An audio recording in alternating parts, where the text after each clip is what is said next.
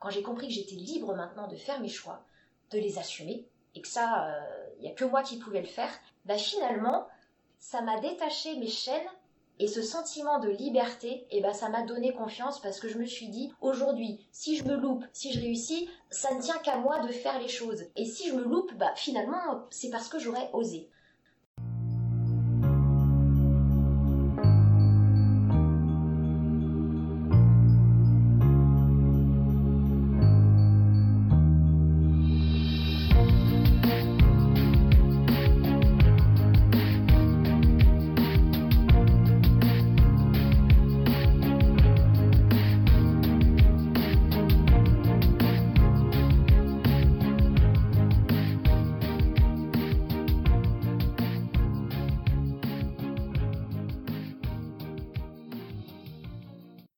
Bienvenue dans ce nouvel épisode de Secret de Polichinelle.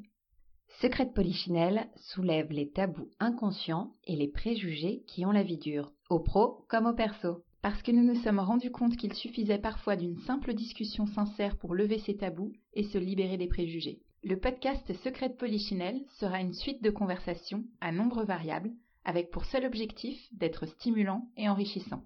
Sujet de société évident, vie privée, vie professionnelle, plus de tabous. Plus de préjugés avec Secret de Polichinelle.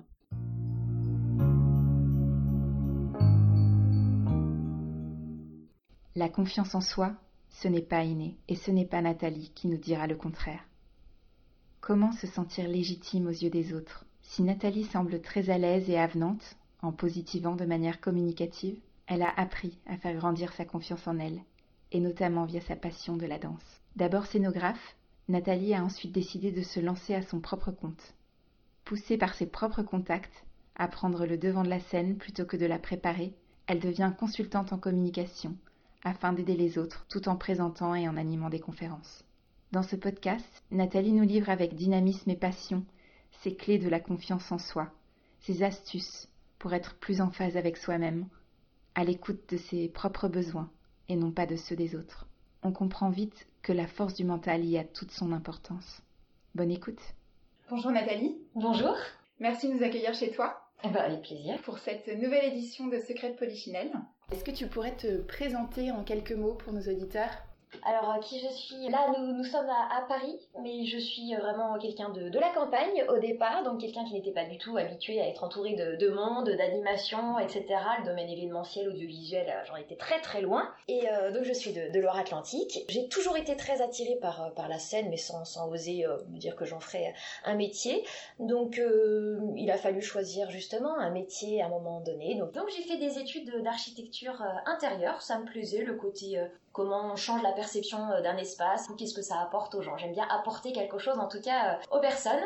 J'ai fait des études, mais sans être du tout convaincue. Je me suis dit, allez, j'y vais jusqu'au bout. C'est quand même 5 ans d'études, donc j'ai fait plein de stages, que ce soit euh, dans des bureaux d'études qui s'occupaient d'aménagement pour les commerces, qui s'occupaient d'aménagement pour le particulier, de bureaux, etc. Et à chaque fois, je me disais, mais bon sang, je vais, il y a un jour, je vais trouver vraiment, je vais me dire, oui, c'est bon, ça y est, j'ai ma voix. Et ça n'est jamais arrivé. Je me suis dit, bah, ce qui me plaît davantage, c'est l'événementiel. Donc, moi, je me suis spécialisée en scénographie des espaces publics et commerciaux pour être vraiment davantage sur la partie événementielle, communication, le côté poétique, tout ce qui est plus ressenti et émotion à faire partager en fait euh, aux personnes. Et puis ensuite, une fois que j'avais mon diplôme euh, en poche, je suis montée à Paris. Bah bien sûr, je pouvais faire que mon métier, j'étais architecte d'intérieur. Bon bah je postule en tant qu'architecte d'intérieur, mais vraiment, je voulais aussi avoir la partie communication, donc j'ai postulé auprès de, grands bureaux d'études qui avaient pignon sur rue, qui euh, avaient un grand showroom, donc qui accueillaient la clientèle, qui organisaient des événements euh, liés au, design lors des Designers Days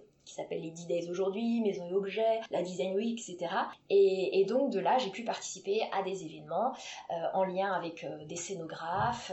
C'est chouette en fait, mais je suis dans une très belle cage dorée. Les gens viennent à moi et qu'est-ce que ça donne si je dois aller moi présenter des choses? Donc là vraiment être dans la partie communication, des choses mais à des personnes qui n'ont pas décidé de venir dans ce beau showroom ou dans ce bel événement. Et j'ai répondu à une offre d'emploi de chez JL Events qui est un leader mondial de l'événement pour être euh, commercial auprès de ceux qui créent des espaces événementiels et qui organisent des événements. Voilà, donc euh, j'ai osé faire ça, j'y croyais pas des masses, mais j'en avais très envie, euh, parce que d'une, j'avais aucune formation de commercial, et de deux, aucune formation dans l'événementiel.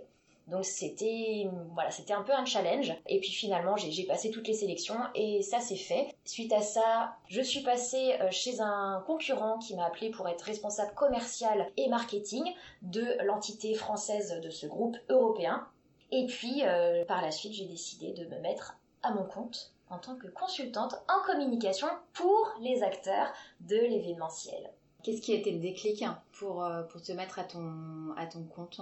Il y avait cette, euh, cette petite voix à l'intérieur qui, de toute façon, s'était toujours dit que que, j'allais euh, passer à autre chose et que ce que finalement, là où je me sens utile, c'est dans ce que j'apporte aux autres. Finalement, j'avais beau avoir, euh, donc les résultats étaient, très très bons, je veux dire, le, le chiffre d'affaires, etc., tout ça c'était formidable, mais moi, en fait, euh, là où je me sentais, ce qui m'apportait le plus de, satisfaction, c'est quand euh, un client me disait que bah, ah, le fait d'avoir bossé ensemble, bah, ça lui avait fait du bien, ça, ça lui avait un peu de fraîcheur, un peu de sourire, que ça, ça l'avait fait décompresser, ou que ça avait euh, toutes ces choses-là, en fait, qui étaient juste de l'humain. Moi, ça me plaisait beaucoup. Et j'avais envie de les valoriser parce que c'est un très beau métier que moi je me suis jamais sentie à l'aise de faire, mais je considérais que les autres étaient bien meilleurs et j'étais très peinée de voir à quel point ils investissaient de l'énergie, des efforts, du temps et de l'investissement d'argent énorme pour des projets en fait qui sont euh, en appel d'offres non rémunérés. Euh, et, finalement, je voyais cette créativité qui s'essoufflait, des gens démotivés, des équipes qui étaient très difficiles à, rebooster. Et c'est vraiment ça où je me suis dit, mais j'ai un truc à faire. Et justement, au début, en, tout cas, comment tu les as convaincus Enfin, est-ce que tu n'as pas eu des difficultés à convaincre tes, euh, tes, clients de se faire aider, puisque eux-mêmes et finalement travaillent déjà gratuitement, potentiellement à perte, parfois en tout cas. Alors en fait, je m'adressais aux clients que j'avais déjà avant. Donc avant, j'étais prestataire de, de, services pour mm. ces personnes-là. Là, je l'étais encore, mais dans, dans le conseil, vraiment conseil en communication. Et je les accompagnais aussi dès la réception du, du cahier des charges. C'est-à-dire que vraiment, je me positionnais en regard extérieur et en gros, je leur disais, et c'était vrai, je le voulais vraiment comme ça, me dire, en fait, vous, quand vous présentez le projet au client, bah, le projet, il est fait, et le client, il découvre, et puis, bah, voilà, si ça lui plaît, si ça lui plaît pas, bah, hop, c'est le coup prêt. Et moi, en fait, de vous accompagner, c'est d'apporter le regard extérieur. Vous, vous avez la tête dans le guidon, c'est normal. Alors, on sent bien toute l'énergie que tu mets dans, tes projets professionnels et, dans cette, euh, cette installation aussi à ton compte. Est-ce que tu peux nous en dire un petit peu plus sur les conseils qu'on a pu te donner oui, ah bah des conseils, euh, on nous en donne euh, énormément et qui que ce soit, c'est ça qui est assez drôle, c'est que finalement tout le monde a son mot à dire parce que je pense que être entrepreneur, créer un projet, c'est quelque chose que tout le monde a en lui, n'ose pas forcément le faire, mais du coup a son avis dessus parce que je pense que n'importe qui, à un moment donné, a envie de le faire. Donc n'importe qui y a réfléchi. Donc c'est très amusant de voir que tout le monde a son avis. Le meilleur conseil qu'on m'ait donné, c'est de c'est de suivre mon instinct, d'écouter mon ressenti ne peut pas savoir si ça va marcher ou pas. Mais la seule chose qu'on peut savoir, c'est qu'on est en phase avec nous-mêmes, qu'on fait quelque chose qui nous correspond et qu'au moins on ne pourra pas avoir de, de, regrets parce que ce sera jamais un échec. J'ai fait quelque chose que je voulais faire et qui me ressemble, je, suis bien avec ça. Donc c'était le meilleur conseil qu'on m'ait donné finalement, c'est t'as forcément un ressenti. Que ce soit des doutes, que ce soit euh, des envies, que ce soit... Voilà, c'est juste écouter ça. Donc ça c'est vraiment un très bon conseil. Pour le moins bon conseil, le pire conseil qu'on m'ait donné, finalement, c'est de me dire euh, que j'étais trop exigeante, de me dire de revoir mes exigences. Alors, on se, on se remet énormément en question, bien sûr. Et puis, j'ai compris qu'il y avait l'exigence qui est très positive, c'est-à-dire que l'exigence, c'est justement ses besoins profonds. Ce qui fait notre unicité, ce qui fait notre personnalité et ce qui fait que ce qu'on va créer, bah finalement on va se différencier et on va vraiment y croire, on va pouvoir s'y investir. Pour moi, quand on dit revoir les exigences, non, c'est pas les exigences, parce que les exigences, elles sont propres à soi-même. On se rend compte que quand on essaye de s'en détacher pour être un petit peu plus comme tout le monde ou comme dans la, la norme, c'est pas durable et ça, ça va pas, on n'est pas bien avec ça. Donc c'est plus les contraintes. Revoir les contraintes, ça oui, parce que euh, finalement les contraintes, euh, c'est celles qu'on s'impose beaucoup plus que celles qu'on nous impose. Mais on se les impose parce qu'on a l'impression que bah, c'est comme ça, il faut s'imposer euh, toutes ces contraintes euh, sur le candidaton, sur la manière de faire. Et donc c'est plus ça en fait de revoir, euh, se dire mais est-ce que cette contrainte finalement je, me l'impose parce qu'elle est nécessaire, ça peut être des vraies opportunités justement de creuser et d'aller plus loin, et, puis d'autres où on se dit ah, mais en fait j'en ai pas besoin de ces contraintes finalement, il n'y a que moi qui me dis que c'est obligatoire de les avoir, tu fais aussi beaucoup d'animation, d'animation notamment plateau.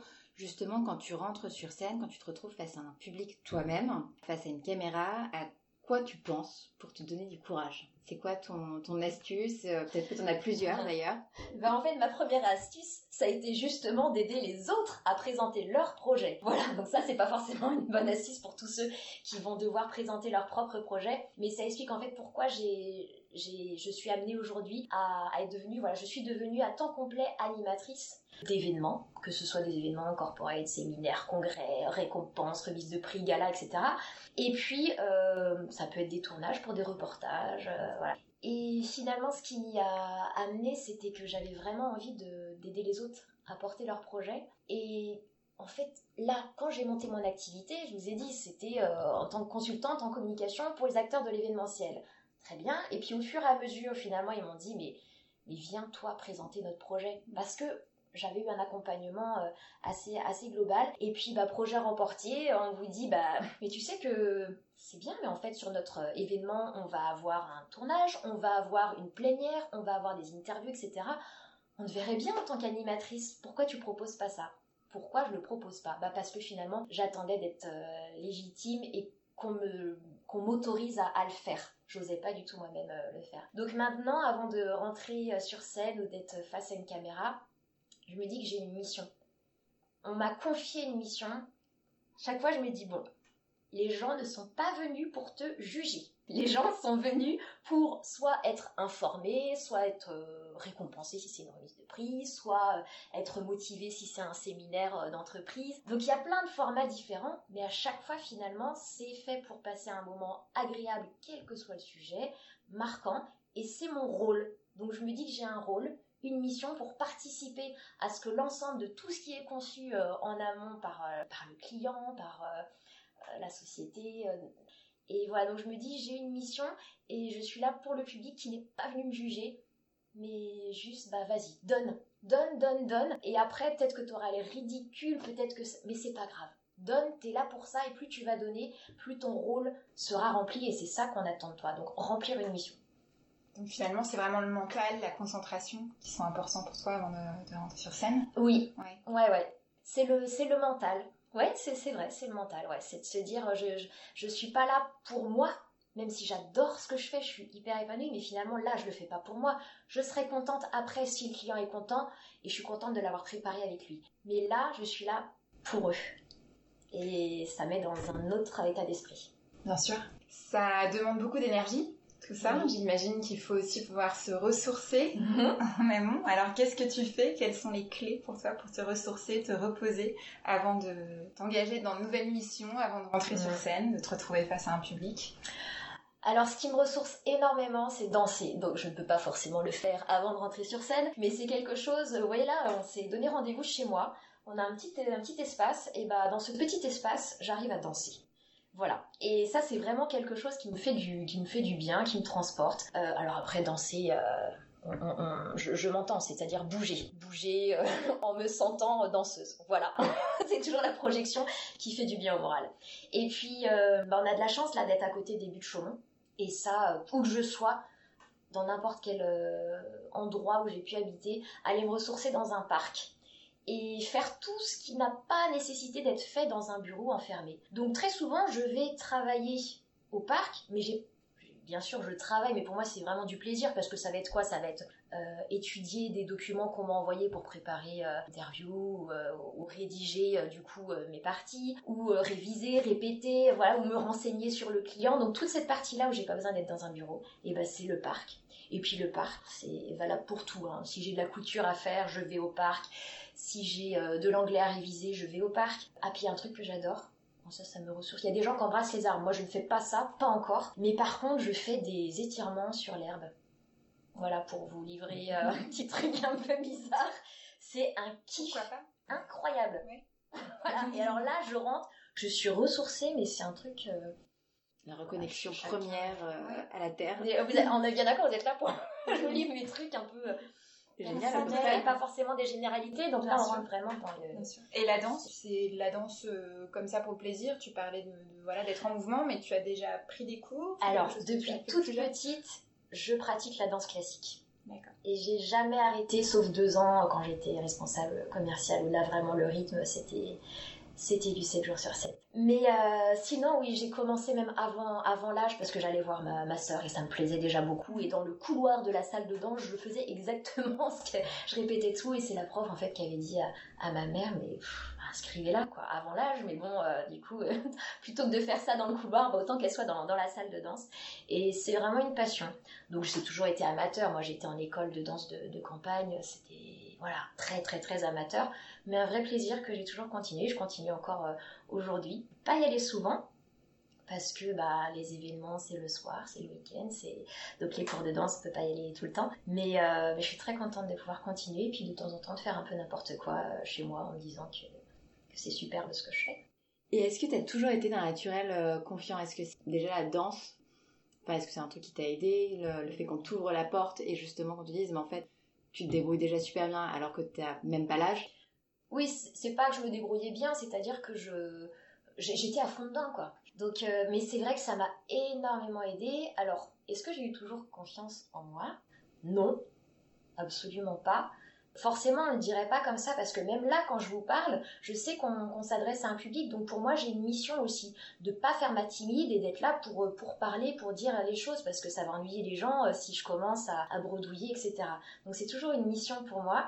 Et quand j'étais toute petite, euh, jusqu'à très longtemps, jusqu'à jeune adulte, j'étais extrêmement timide, mais timide, introvertie. étant petite, je ne parlais pas je savais comment on parlait, mais c'était même inquiétant pour la, maîtresse d'école parce que je, n'adressais pas la parole, j'étais beaucoup trop timide pour oser euh, m'exprimer. Et la danse a été mon premier moyen d'expression. Et quand j'ai commencé à pratiquer la danse, quand j'ai commencé à sentir que j'avais ma place là et qu'on me donnait ma place, j'ai commencé à réussir à parler en fait. Donc ça a été vraiment très très révélateur. Et finalement, la scène, parce que du coup, fin d'année, spectacle. et ça, c'était quelque chose d'extraordinaire pour moi. En classe, jamais je levais la main et tout, on m'a jamais entendu euh, en classe. Mes propres amis, j'avais des amis, mais sans que je communique vraiment avec eux. C'est-à-dire que si tout d'un coup, moi, je parlais, je sentais l'attention sur moi, je rougissais, ils pensaient que j'allais faire un malaise. Et il y a eu plusieurs anecdotes comme ça où les, gens, bah, les premières fois qu'ils me voyaient, se disaient Mais oh, fait un malaise, c'est possible. La première fois que j'ai fait un essai pour avoir un job d'été, j'avais choisi d'être serveuse. Voilà, j'avais toujours à cœur de me, de me confronter en fait à ma, timidité pour la dépasser. Et en fait, le, patron m'a avoué euh, quelques temps après, il m'a dit bah, En fait, premier test, premier essai, elle dit, j'ai vu que t'étais bosseuse, active, machin et tout, mais j'ai vraiment eu peur que tu fasses un malaise. T'étais rouge comme une pivoine et tout. Euh. Donc j'ai douté, donc il m'a fait faire un deuxième, euh, test. Donc ça a toujours été d'aller au-delà justement, donc la confiance en soi. Alors là, vraiment pas, mais la confiance en, ce que je me disais que c'est possible de le faire. Et en même temps, c'est marrant parce que tu as toujours su, on a, enfin en tout cas c'est le sentiment qu'on peut avoir, que tu as toujours su trouver les portes qu'il fallait qu'on t'ouvre pour justement te pousser que, enfin à chaque étape, à chaque job finalement, tu as attendu effectivement qu'on t'ouvre la porte, mais tu as peut-être aussi su les trouver ces portes Enfin, t'as peut-être su te poster entre guillemets devant la bonne porte et, euh, et te faire remarquer malgré tout. Enfin, qu'est-ce qui fait qu'à un moment tout le monde euh, n'a pas forcément cette, euh, cette ouverture d'esprit quelque part, cette curiosité qui fait que à chaque étape, finalement, les choses se font de manière assez logique quand tu le racontes en fait, parce que tu le racontes avec énergie. Et, et c'est vrai qu'il y, y, a une logique puisque finalement, depuis toute petite, au fond de moi, le seul rêve que j'ai, c'est d'être danseuse étoile ou d'être actrice. Alors bien sûr, j'ai, enfin bien sûr, moi, en tout cas, j'ai jamais osé le dire, mais même mes amis, mes plus proches amis, n'ont jamais rien su de tout ça jusqu'à ce que je sois adulte, parce que pour moi, c'était extrêmement prétentieux.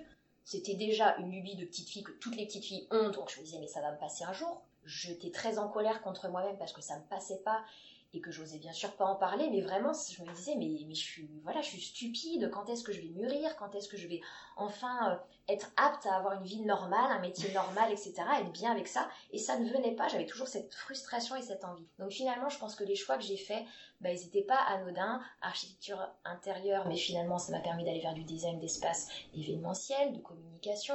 Tous mes projets, en fait, c'était des anamorphoses, c'était des trucs euh, qui jouaient avec l'espace, en tout cas, pour, pour créer, en fait, de, de l'émotion ou quelque chose pour, pour le public, une notion de public toujours.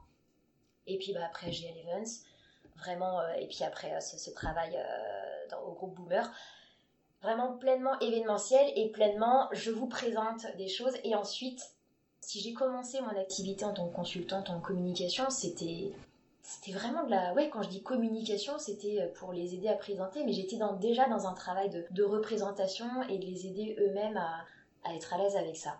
En fait c'est euh, je pense que le fait d'avoir été peut-être de m'être empêché de faire ce que je voulais, de me juger très sévèrement, de sentir que j'avais pas du tout la liberté de faire ce que je voulais, donc d'être vraiment confinée, me sentir emprisonnée, me sentir très très mal. Et finalement le jour, mais quand j'ai perçu, quand j'ai compris que ma vie c'est moi qui la décidais, quand j'ai compris que j'étais libre maintenant de faire mes choix, de les assumer, et que ça, il euh, n'y a que moi qui pouvais le faire, bah finalement, ça m'a détaché mes chaînes et ce sentiment de liberté, eh ben, ça m'a donné confiance parce que je me suis dit, aujourd'hui, si je me loupe, si je réussis, ça ne tient qu'à moi de faire les choses. Et si je me loupe, bah, finalement, c'est parce que j'aurais osé.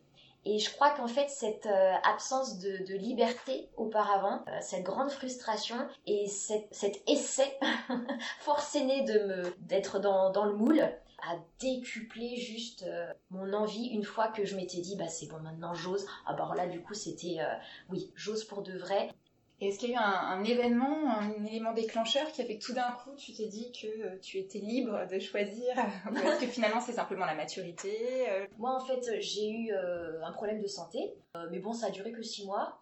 Mais pendant six mois, en fait, je ne savais pas du tout si j'allais pouvoir continuer, dans un premier temps, continuer de vivre, et dans un deuxième temps, quand j'ai su j'allais pouvoir continuer de vivre, bah, c'était ce que j'allais pouvoir continuer de vivre, mais normalement. Quand j'ai su que ma vie n'était plus en danger immédiat, je me suis dit, ouais, c'est bien, mais finalement, si je peux plus être moi-même, c'est-à-dire, moi, ce que j'aime, c'est bouger, danser. Et je me suis dit, si je peux plus faire ça, est-ce que j'ai vraiment envie de continuer à vivre et surtout être dépendante parce que toute mon, tout mon chemin, il était fait dans le sens où bah, je, comptais sur moi-même et, j'y allais et j'osais, etc. Je me dis, mais je vais plus pouvoir maintenant avancer si euh, j'ai plus cette, euh, cette possibilité-là d'être libre d'agir. Et donc ça, ça a été vraiment quelque chose de, très marquant, évidemment. Et j'ai eu énormément de, chance. Voilà, aujourd'hui, euh, ça va hyper bien. j'ai une chance incroyable. Et c'est aussi peut-être de prendre conscience de cette, de cette chance phénoménale d'une, bah, d'être en vie, et de deux, d'avoir euh, tout ce qu'il faut pour, euh, pour faire ce que je veux. Et, ça, on en prend vraiment conscience que, bah oui, c'est propre le brocage, c'était euh, soi-même parce que c'est bon, j'ai tous mes membres qui fonctionnent, j'ai ma tête qui fonctionne, je peux, voilà, je suis libre d'agir et donc de devenir responsable et acteur de, de sa vie. Et ça, ça change je comprends totalement. On parle du coup de, confiance en soi depuis tout à l'heure et cette confiance en soi, on se, pose la question est-ce qu'elle est vraiment essentielle pour réussir? Mais réussir, c'est un grand mot. Mm-hmm. Donc pour toi, qu'est-ce que ça veut dire réussir finalement? Comment est-ce que tu l'interprètes? Ouais, oui, c'est vrai. Déjà, savoir ce que c'est réussir. Pour moi, il y a deux, il y a deux sens à réussir. Il y a réussir euh, dans, son accomplissement, réussir parce qu'on est content de ce qu'on fait.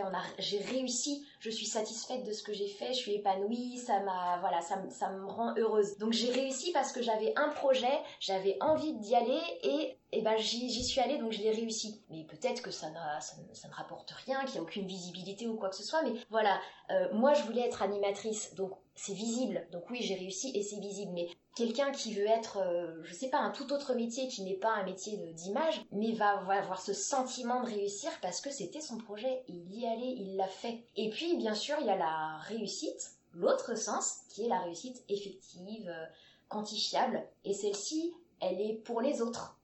Mais elle est très importante aussi parce que finalement, moi, je peux avoir le sentiment euh, d'avoir réussi parce que je me sens bien, je suis contente, je suis, je suis satisfaite de ce que j'ai fait. Et puis à la réussite pour les autres parce que j'ai accompli ma mission. On m'a confié quelque chose où j'avais la responsabilité d'eux ou quoi que ce soit. Et là, en fait, il y a la réussite. Bah oui, il y a le chiffre d'affaires, par exemple, si c'est un commercial qui a augmenté. Il y a les équipes euh, qui se sentent bien dans l'entreprise, si on est manager, euh, si euh, on est employé, on s'était dit, bah tiens, j'aimerais bien faire évoluer comme ça mon travail. Du coup, ça a apporté aussi à mes collègues. et en fait, il y a la réussite qui se fait pour les autres parce que voilà, il y avait une mission, et euh, elle est effectivement réussie parce que le chiffre ou l'objectif euh, est là. Et ça, pour moi, c'est quelque chose d'important parce que c'est l'ouverture aussi. Euh, donc, très important, la réussite personnelle, je pense que c'est la 1. Mais cette réussite en fait qu'on fait pour les autres, bah, finalement ça donne, voilà, on se sent utile aussi. Alors après, est-ce qu'il faut avoir confiance en soi? Moi, je le disais tout à l'heure, la confiance en moi, je, puis je l'ai toujours pas aujourd'hui, mais j'ai une grande confiance dans bah, dans la vie, dans la chance euh, qu'est la vie. On part sur des trucs hyper euh, philosophiques. Est-ce que tu aurais un conseil pour en tout cas avoir le courage justement d'avoir d'aller de l'avant? Et finalement, réussir pour moi, c'est quoi? C'est oser. On ne peut pas euh, réussir si on n'ose pas. Donc finalement, la question, c'est aussi bah, comment on fait pour réussir à oser? Et, et ça, c'est vraiment se départir justement de ce qu'on pense que les autres attendent de nous. Ça, c'est vraiment la clé. Parce que finalement, se dire qu'on est tous pareils, vous rencontrez quelqu'un, la première chose que lui va se dire, c'est qu'est-ce qu'il pense de moi. Donc, on est tous pareils. Donc, finalement, voir qu'est-ce que j'apporte à l'autre et d'être intéressé par l'autre et s'intéresser euh, à l'autre plutôt que qu'est-ce qu'il pense de moi. Et en fait, ça, ça enlève aussi une grosse euh, épine du pied et ça donne confiance en son ressenti parce que le ressenti, c'est ce qui est le plus, plus basique mais quand on réussit à, l'écouter, la confiance en soi, pour moi, c'est d'avoir confiance dans son ressenti, savoir l'écouter. Et c'est très difficile. Et une fois qu'on a ce ressenti et qu'on se dit, bah, je décide de lui faire confiance, c'est ça. On peut pas du tout savoir. Je peux pas me dire, j'ai confiance en moi, je sais que euh, je vais réussir. Non. Mais par contre, j'ai décidé d'aller vers ce que, ce que je ressens, ce que j'ai envie de faire, ou en fait, rien n'est grave. Rien n'est grave. On va tous mourir. On est d'accord c'est pas un secret de polichinelle. On va tous mourir. Donc finalement, qu'est-ce qui est grave Qu'est-ce qui est dramatique? Rien parce que qu'est-ce qui peut m'arriver de très grave?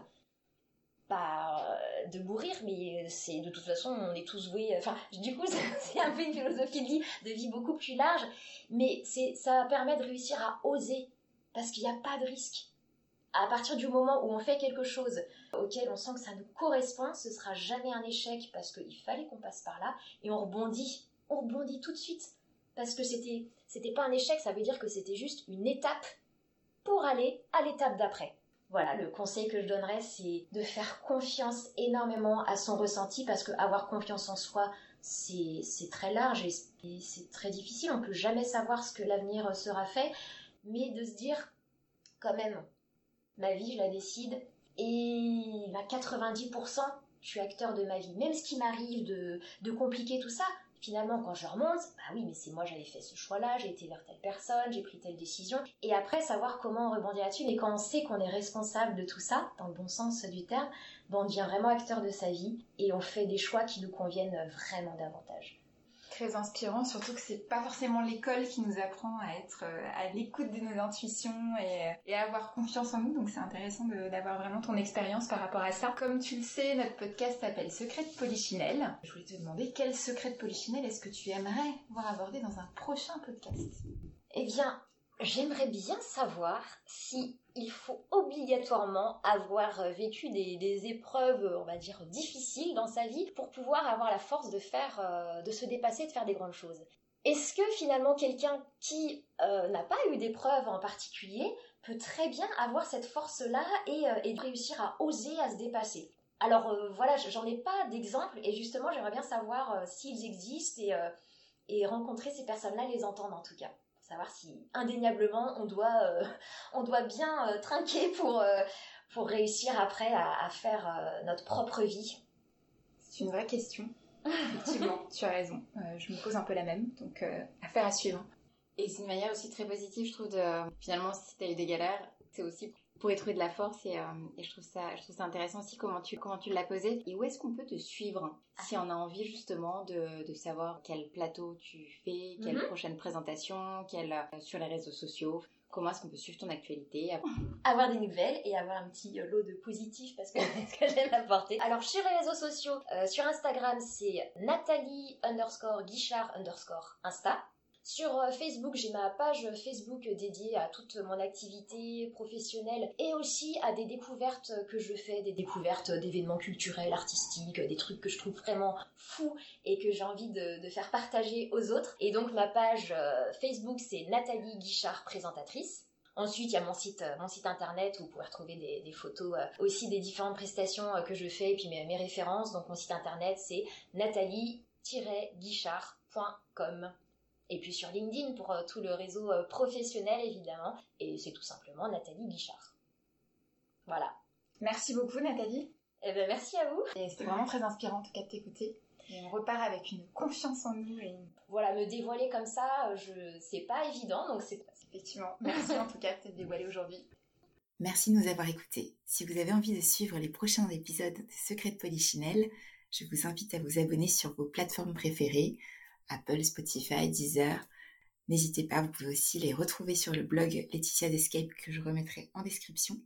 Et puis si vous avez des suggestions, des commentaires, des partages, vous pouvez bien sûr me contacter directement sur mon pseudo Instagram qui est indiqué en description ou également euh, via l'adresse email secretpolichinelle.com. Et puis si vous avez apprécié l'épisode, n'hésitez pas à le partager parmi vos amis. C'est aussi ça qui euh, nous aide à nous faire connaître. À bientôt!